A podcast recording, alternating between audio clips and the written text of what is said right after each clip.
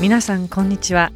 ハートソウル福音放送キリストにあって一つ2月24日の放送をお聞きいただいています。お相手はサチカーツです。今日は私が見た映画の一コマのお話をします。私は日本へ行く機内でベン・スティラー主演の「ライフ」という映画を見ました。この映画はジェームス・サーバーの短編小説ウォルター・ミティの秘密の生活という作品を原作とする虹をつかむ男のリメイク作品でアメリカでは2013年12月に日本では2014年3月に公開された映画です。その詳しい内容はあまり重要ではないのですが主人公ウォルターは理由があって自分の働く出版社を代表する写真家ショーン・オコーネルを追ってヒマラヤ山脈を登山する場面が出てきます。その時に作り話とはいえあるシーンに度肝を抜かれました。どんなシーンだったと思いますか？賛美の後に続きをお話ししましょう。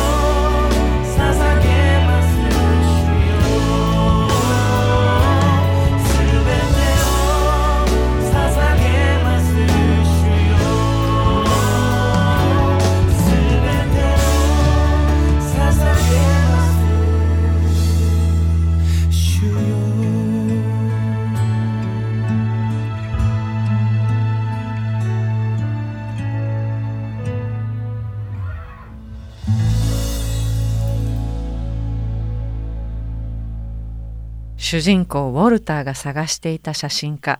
ショーンは雪の積もったヒマラヤの山上でめったに見られない雪氷を撮影するチャンスを得ようと待機していました。そこへ酸素ボンベや防寒具をまとったウォルターがようやく彼の居場所を突き止めてやってきます。するとショーンはやっと姿を現した雪氷を見て美しいものは見られたがらないとコメントし、シャッターを切らないのです。シャッターを切らないのです。半ば命がけで撮影しているばかりか、次の瞬間にはもう姿を隠してしまうかもしれないのです。そのたった一枚の良い写真を撮るには、大量の写真を撮らねばならないはずでしょう。また、その一枚には大金もかかっているであろうに彼はシャッターを切らないのです。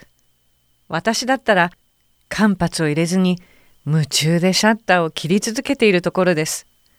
彼は写真を撮らずに何をしていたと思いますか？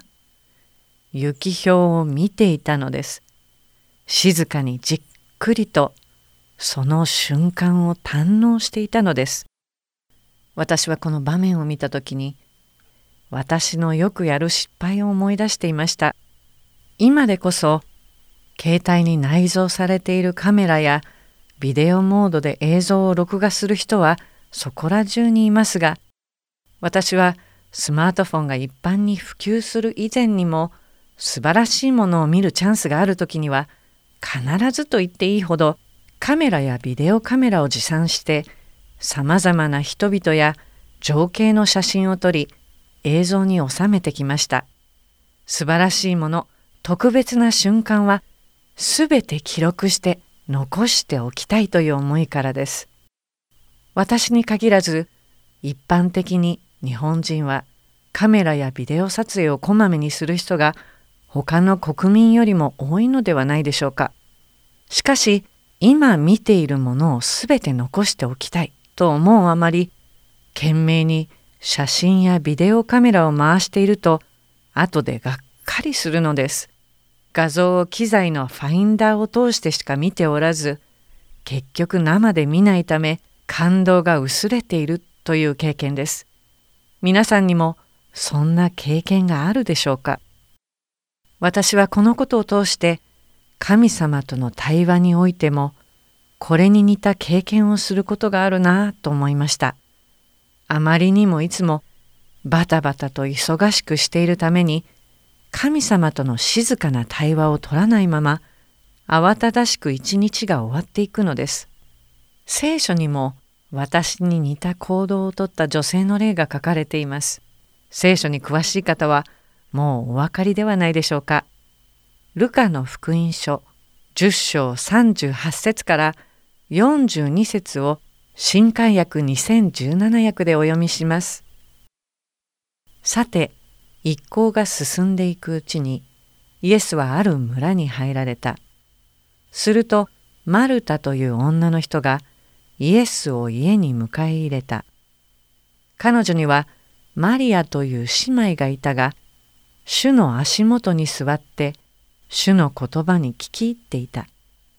ところがマルタはいろいろなもてなしのために心が落ち着かず身元に来ていった。主よ、私の姉妹が私だけにもてなしをさせているのを何ともお思いにならないのですか？私の手伝いをするようにおっしゃってください。主は答えられた。マルタ、マルタ、あなたはいろいろなことを思い患って心を乱しています。しかし必要なことは一つだけです。マリアはその良い方を選びました。それが彼女から取り上げられることはありません。このマルタという女性は人を思いやることのできる気の利く人だったのでしょう。イエス様が旅を続けて自分の村にいらしたと聞くと自分のできることは何でもして差し上げたいと思ったのでしょう。けれど妹マリアは対照的でした。イエス様をおもてなしすることで頭がいっぱいのマルタのことなど気にもせずイエス様の足元でイエス様が語られる御言葉に聞き入っていました。この状況を思い浮かべるとよく気のつく働き者の人たちは腹が立ちます。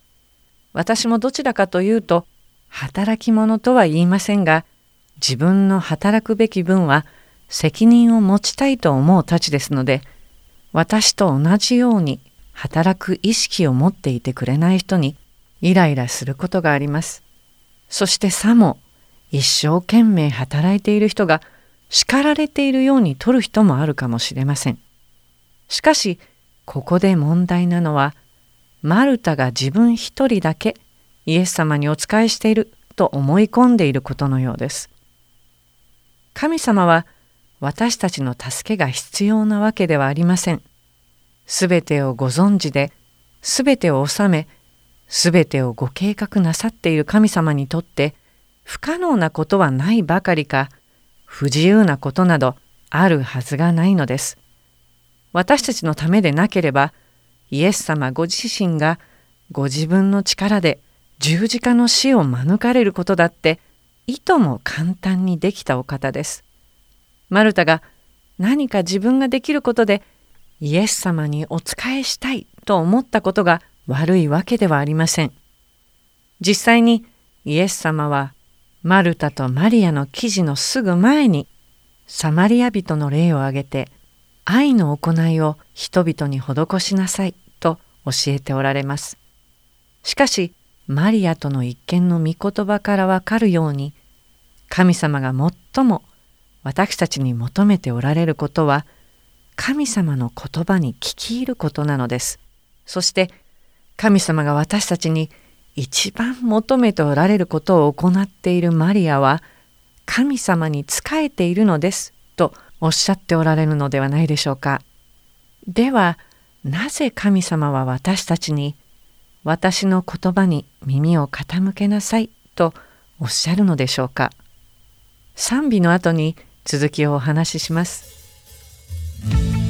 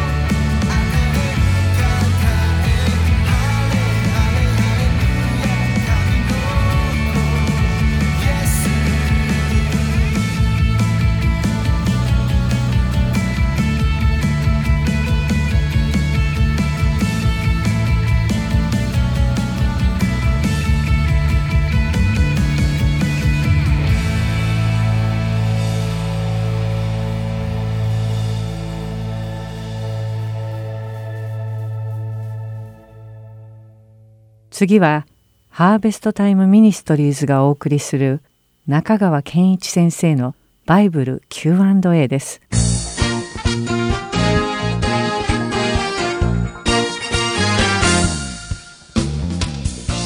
はい、今日の質問です。宗教の世界で成仏できなかった例について聞くことがあります。死人は天国か地獄のどちらかに行くとしたら、この世に残った魂、あれは一体何なのでしょうか？とこういう質問ですね。はい。この質問の内容には聖書的死生観と仏教的死生観が混在しています。ですからここでは聖書の教えに基づいていつものように3つ申し上げたいと思います。第1番目。聖書では死というのは霊あるいは魂と肉体が分離することです。魂と肉体の分離が死です。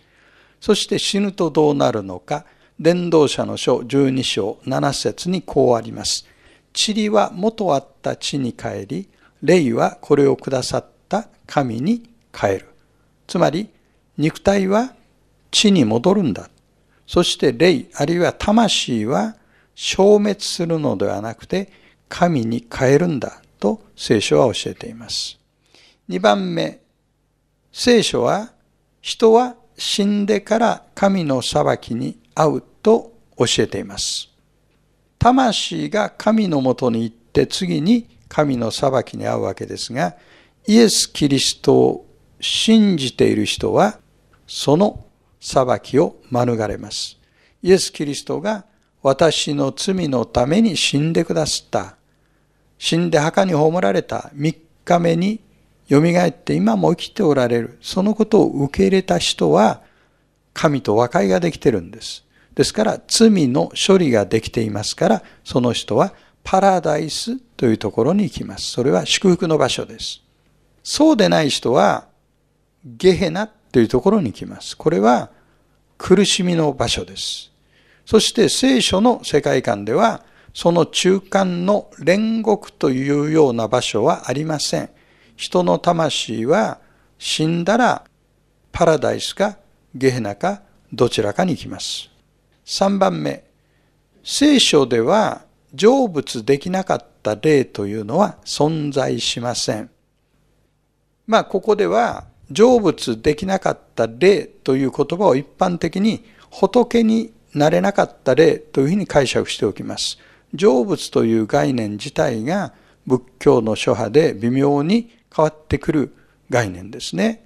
ですから、仏にならなかなれなかった、あるいは今の世に留まっている霊というふうに考えると、聖書では死んだ人の霊がこの世に留まったり生きている人に悪さをしたりすることはありません。もし成仏できなかった霊が活動しているように感じるなら、あるいは生きている人に何か悪さをしているように感じるながら、そしてそれが本当にそういう現象があるならば、それは成仏できなかった霊ではなくて悪霊の働きです。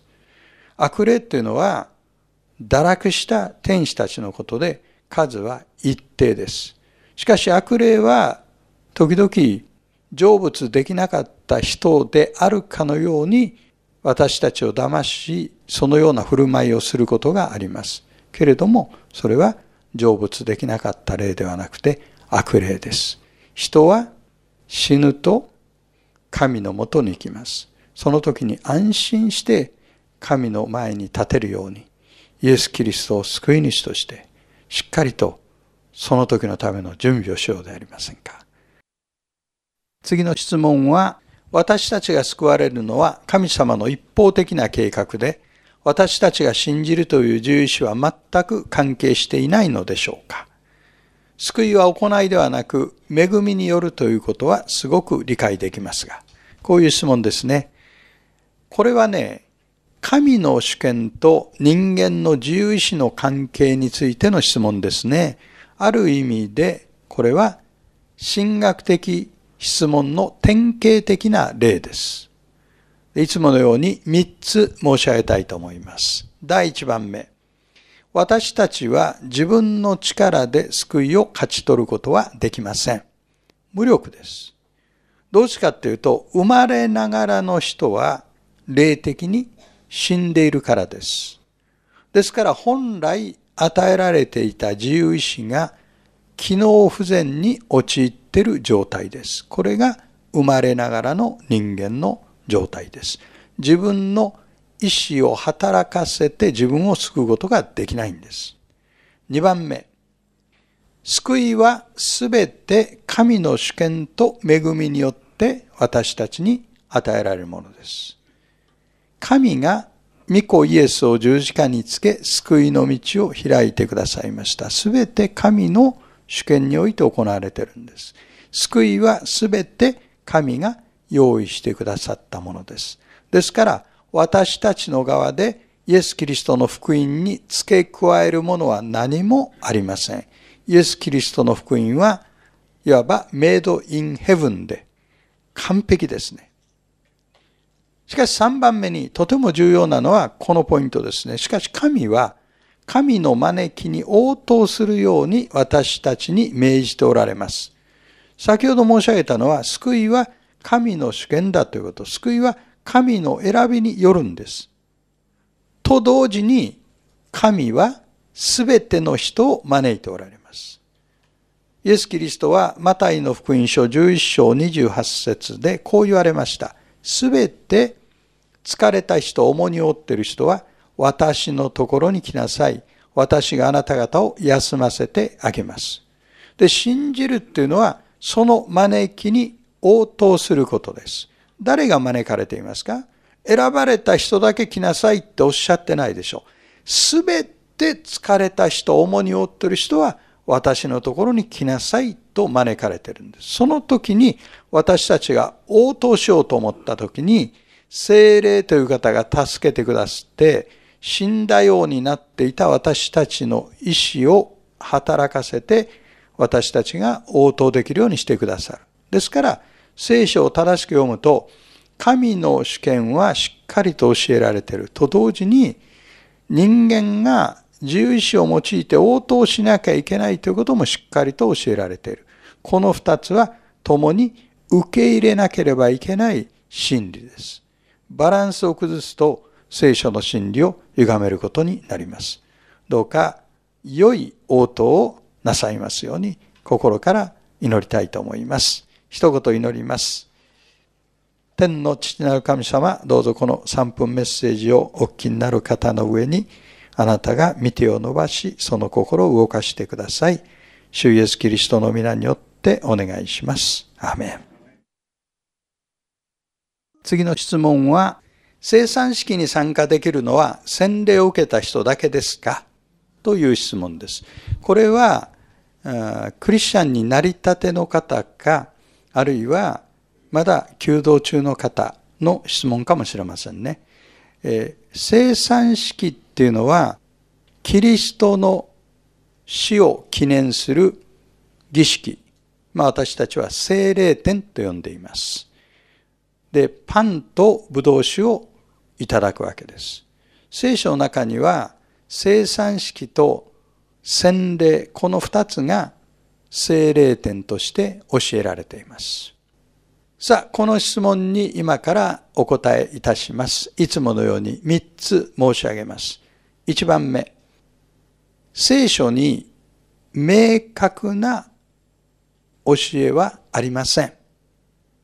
つまり、どういう資格の人が生産式に預かるかという明確な教えはない。特に洗礼に関してはそうですね。ある方は、洗礼は生産式に預かる条件だと考えます。このことはとてもよく理解できます。というのは、洗礼というのはクリスチャンになってから最初に行うキリストに対する従順な行為の表現です。ですから、洗礼という儀式をまだ通過していないものが生産式に預かるのは良くないと考えるのも、これは十分理解できる。ある意味では当然だなと思うんですね。しかし二番目に、聖書には生産式に参加できる資格が洗礼だとは教えてないわけですから、その判断は私は各人に委ねられていると考えます。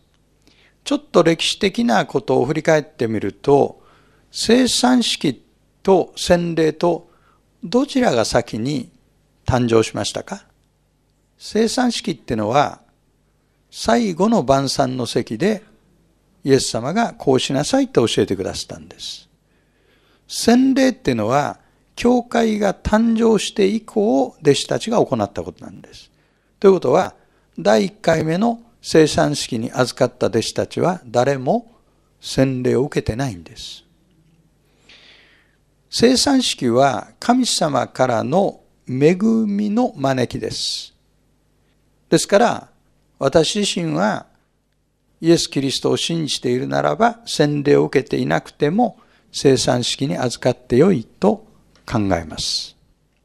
3番目に、しかし最も大事なことは、その人が信仰と恵みによって救われていることです。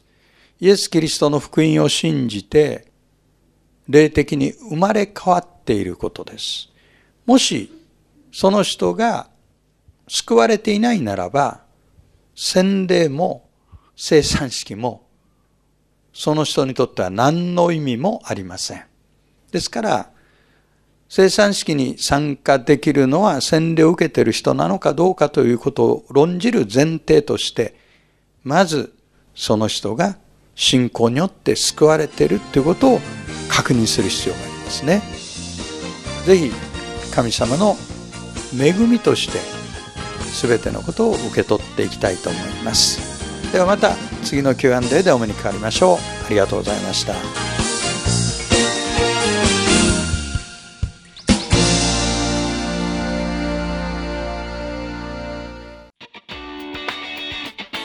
ハートソウルゴスペルミニストリーは日本人の方で韓国語のできるボランティアの方を募集しています。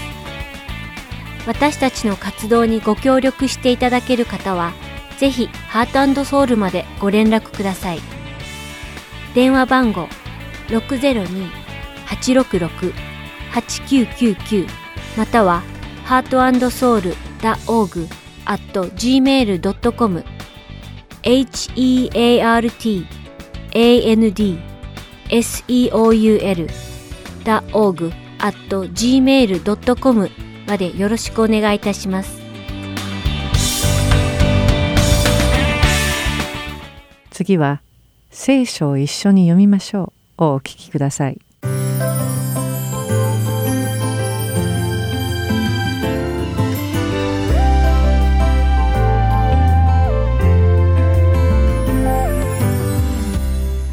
皆さんこんにちは。一緒に聖書を読みましょうの時間です。お相手はいつものように横山まさるです。今日もご一緒にしばらくの間お付き合いください。では早速始めましょう。さて皆さんはイスラエル人の他の呼び方をご存知ですよね？そうです。ユダヤ人です。ではサマリア人は何と呼ぶか知っていますか？実はサマリア人もイスラエルの人だったんですね。聞いている皆さんは私が一体何の話をしているのかわからないかもしれませんね。ではそれを簡単に説明しましょう。それはこういうことです。ヤコブの子孫はエジプトに行ってそこで約400年間を過ごす間に奴隷になってしまいました。そこで神様はイスラエルの人々を奴隷から解放してカナンの地に連れ出すためにモーセを送りました。そこでは裁き司が上に立ってイスラエル人を率いていました。しかし彼らは預言者であるサムエルに他の国と同じように王を立ててほしいと願いました。イスラエル人の本当の王とは神様であるのにもかかわらず自分たちを支配する人間の王を欲したのです。神様はこの願いを聞き入れサウルを王として立てました。しかしサウルは良い王ではありませんでした。そして次に王位を継いだのは神様の御心にかなったダビデでした。このダビデは王としてイスラエルをよく治めその息子であったソロモンを次期の王に任命します。このソロモン王もまた国の力を増しイスラエルをよく治めました。しかしソロモン王を引き継いだレハブアムの時代にイスラエルは2つに分離してしまいます。北部がイスラエルとなり南部はユダという国になります。北部のイスラエルはイスラエルの神様を捨てて他の神々を崇めるようになり間もなく衰退してしまいます。そして北部はアッシリアと呼ばれる国に征服されてしまうのです。この時から北部のイスラエルの人たちは他の国々に奴隷として売られ始めまた他の国々の人々が北部のイスラエルに住み着き始めるのです。そして北イスラエルはついには神様の国としてのアイデンティティを失ってしまうのです。一方南部のユダも国力を失いイスラエル人たちはバビロンに奴隷として連れて行かれてしまいます。しかしその70年後エルサレムに戻り新しいユダを作ります。この時からユダに住むイスラエル人は北イスラエルに住むイスラエル人たちを同胞とみなすことをやめその人たちをサマリア人と呼ぶようになるのです。ユダに住む人々はサマリア人を嫌っていたためサマリア人もまたユダの人々を疎むようになっていきます。この嫌悪する2つの国々の人々はやがて話をするどころかお互いの国に足を踏み入れることさえ意味嫌うようになってしまうのです。しかしそんな時にイエス様が現れイエス様はユダヤ人であるにもかかわらずこのサマリア人を愛されました。イエス様は彼らを救おうと精一杯の働きをなされました。ある日立法の専門家がイエス様に「あなたの隣人をあなた自身のように愛せよ」と立法に書かれているこの隣人とは一体誰のことですか？と尋ねます。そしてこの時にイエス様は良いサマリア人の例えで答えられるのです。このくだりはルカの福音書第10章に書かれています。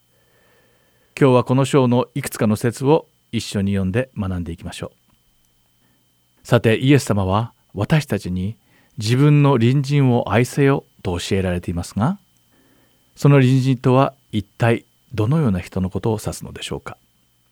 それはユダに住むイスラエル人にとっては隣国に住むサマリア人だったのです。言い換えれば私たちが敵視している人こそが私たちにとっての隣人なのです。私たちは私たちの友達のことが好きです。そして家族も愛しています。自分の示した愛に応えてくれる。つまり愛することが簡単な人たちだけを愛しているのです。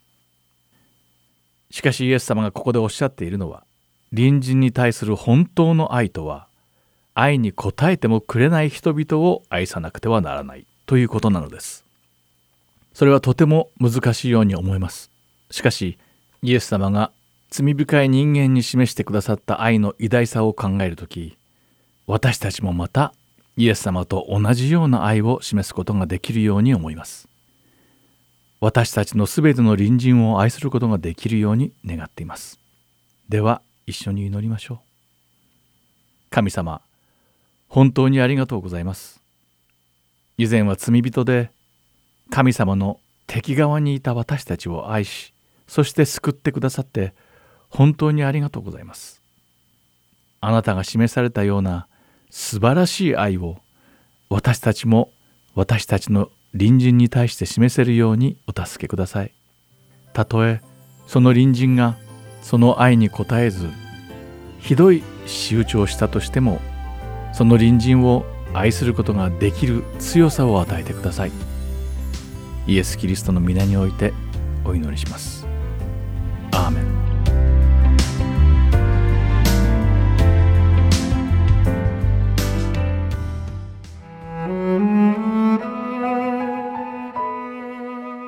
今週はルカの福音書第10章21節から42節をお読みいたします。ちょうどこの時、イエスは精霊によって喜びにあふれて言われた。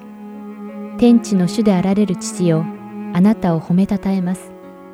これらのことを賢い者や知恵のある者には隠して幼子たちに表してくださいました。そうです父よ。これが御心にかなったことでした。すべてのものが私の父から私に渡されています。それで子が誰であるかは父の他には知るものがありません。また父が誰であるかは子と子が父を知らせようと心に定めた人たちの他は誰も知るものがありません。それからイエスは弟子たちの方に向いて密かに言われた。あなた方の見ていることを見る目は幸いです。あなた方に言いますが、多くの預言者や王たちがあなた方の見ていることを見たいと願ったのに見られなかったのです。また、あなた方の聞いていることを聞きたいと願ったのに聞けなかったのです。すると、ある立法の専門家が立ち上がり、イエスを試そうとしていった。先生、何をしたら永遠の命を自分のものとして受けることができるでしょうかイエスは言われた。立法には何と書いてありますか？あなたはどう読んでいますか？すると彼は答えていった。心を尽くし、思いを尽くし、力を尽くし、知性を尽くしてあなたの神である主を愛せよ。また、あなたの隣人をあなた自身のように愛せよとあります。イエスは言われた。その通りです。それを実行しなさい。そうすれば命を得ます。しかし彼は自分の正しさを示そうとしてイエスに言った。では、私の隣人とは誰のことですか？イエスは答えて言われた。ある人がエルサレムからエリコへ下る道で強盗に襲われた。強盗どもはその人の着物を剥ぎ取り殴りつけ半殺しにして逃げていった。たまたま妻子が一人その道を下ってきたが彼を見ると反対側を通り過ぎていった。同じようにレビ人もその場所に来て彼を見ると反対側を通り過ぎていった。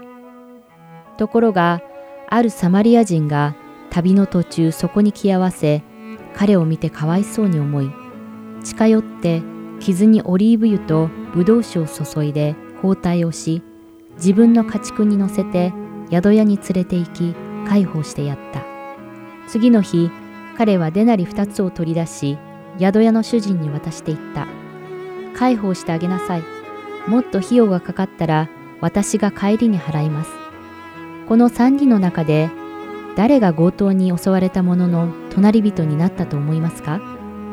彼は言った。その人に憐れみをかけてやった人です。するとイエスは言われた。あなたも言って同じようにしなさい。さて、彼らが旅を続けているうち、イエスがある村に入られると、マルタという女が喜んで家にお迎えした。彼女にマリアという妹がいたが、主の足元に座って御言葉に聞き入っていた。ところがマルタはいろいろともてなしのために気が落ち着かず身元に来ていった。主よ、妹が私だけにおもてなしをさせるのを何ともお思いにならないのでしょうか。私の手伝いをするように妹におっしゃってください。主は答えて言われた。マルタ、マルタ、あなたはいろんなことを心配して気を使っています。しかし、どうしても必要なことはわずかです。いや、一つだけです。マリアはその良い方を選んだのです。彼女からそれを取り上げてはいけません。今週はルカの福音書第10章21節から42節をお読みいたしました。ではまた来週。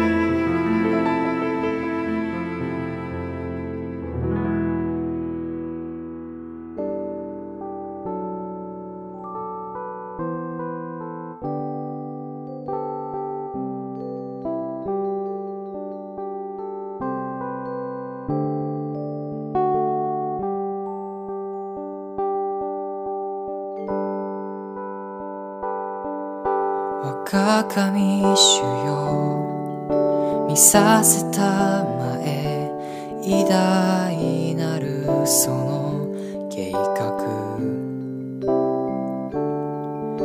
天が開き。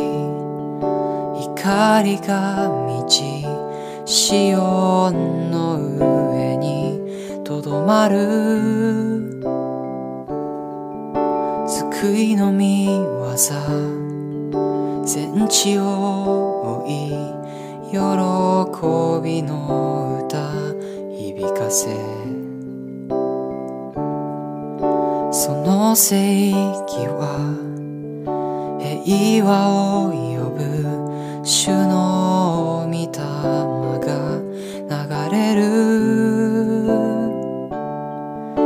その日全世界が主の皆高く掲げる叫べ炎イエスにハレルヤ栄光とはにあれ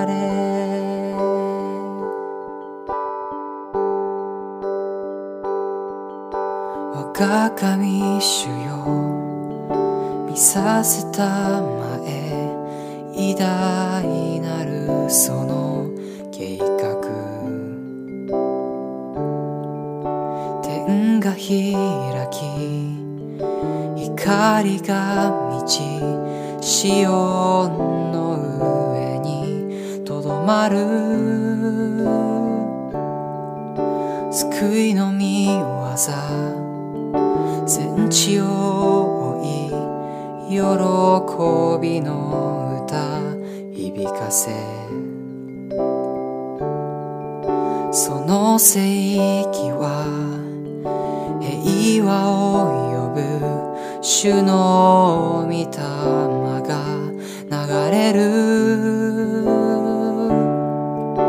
その日全世界が主の皆高く掲げる叫べ炎イエスにハレルヤ栄光とはにあれ。おのなる主イエスに千のなる主イエスに勝利者なる子羊に栄光とはにあれ。その日全世界が主の皆。高く掲げる。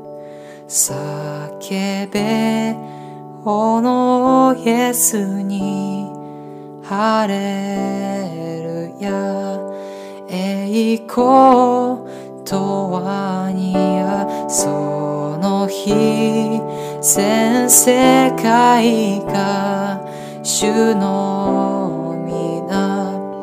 高く掲げる。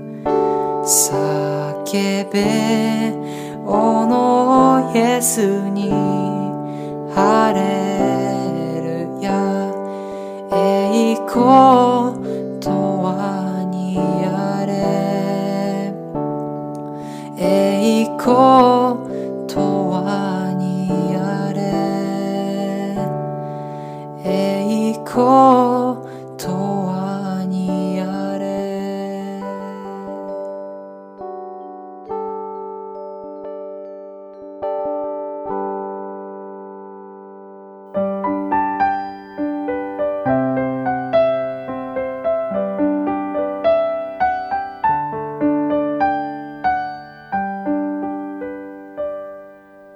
皆さんはなぜ神様がご自分の声に耳を傾けなさいとおっしゃるのだと思いますか？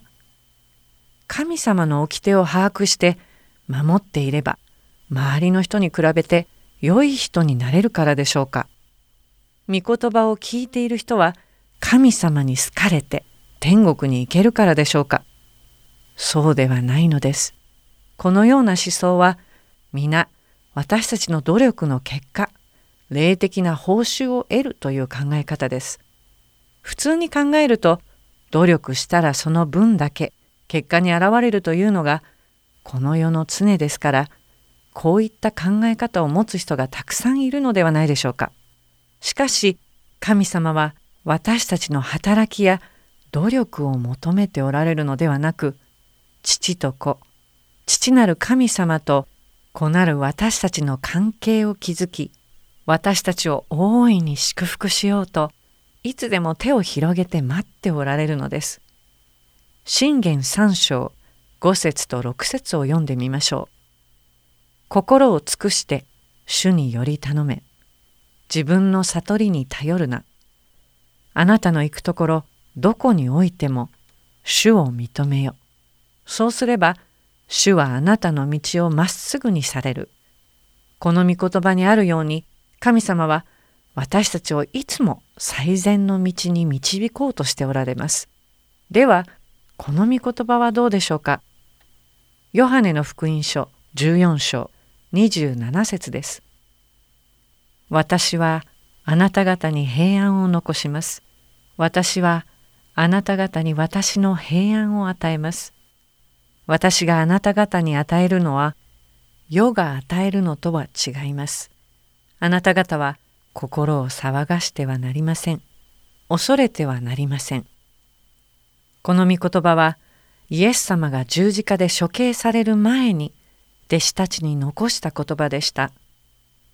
この御言葉にある私の平安とは何でしょうかそれはイエス様がこの世の人々の罪の身代わりとなって十字架の死を選んでくださりそして3日目に死に打ち勝ってよみがえられることを指しています。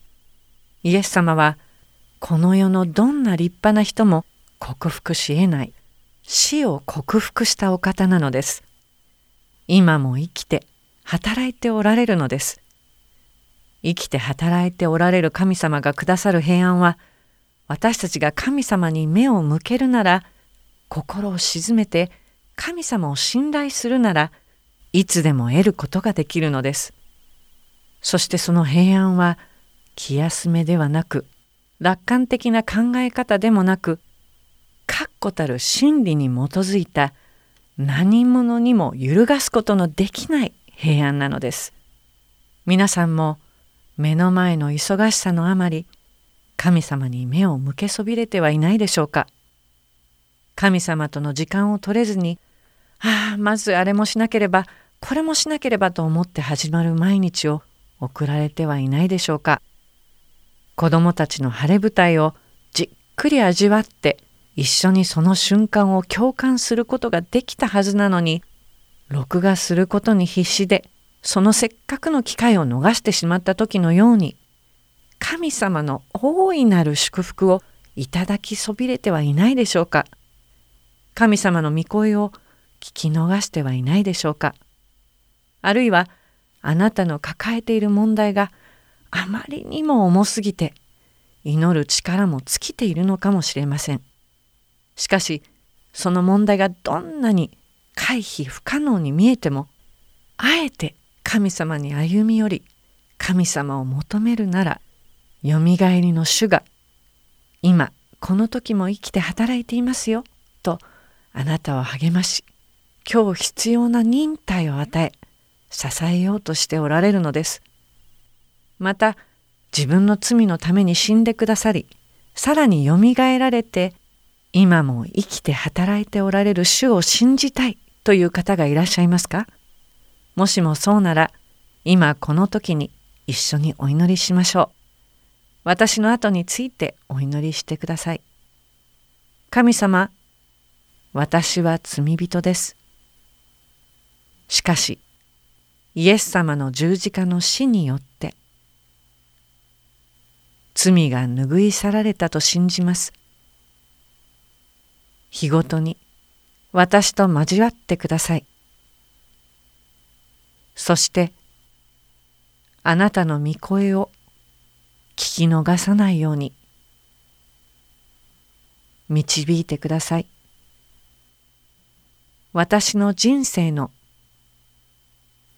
主となってください。イエス様のお名前によってお祈りします。アーメン。映画の中の写真家ショーンは大変な労力とお金をかけてめったに見ることのできない雪氷を仕事はそっちのけで鑑賞し堪能していました。しかし私たちはそれほどに見て鑑賞する価値のある雪氷をお作りになった方とつながっているのです。防寒具も酸素ボンベもいらないのです。あなたが神様とだけ一対一で対話する時間を作りさえすればいつでもそこに全てを収めておられる神様と交わることができるのです。今日番組を聞いてくださった皆さんが日々神様と交わり心を見舞いに沈めて神様のみ与えることのできる揺るがない平安を得ることができ御声を聞き逃すことのないようにお祈りして今日のキリストにあって一つを終わります最後までお付き合いくださりありがとうございました。お相手は幸カーツでした。ここに泉は湧く涙を過ぎる時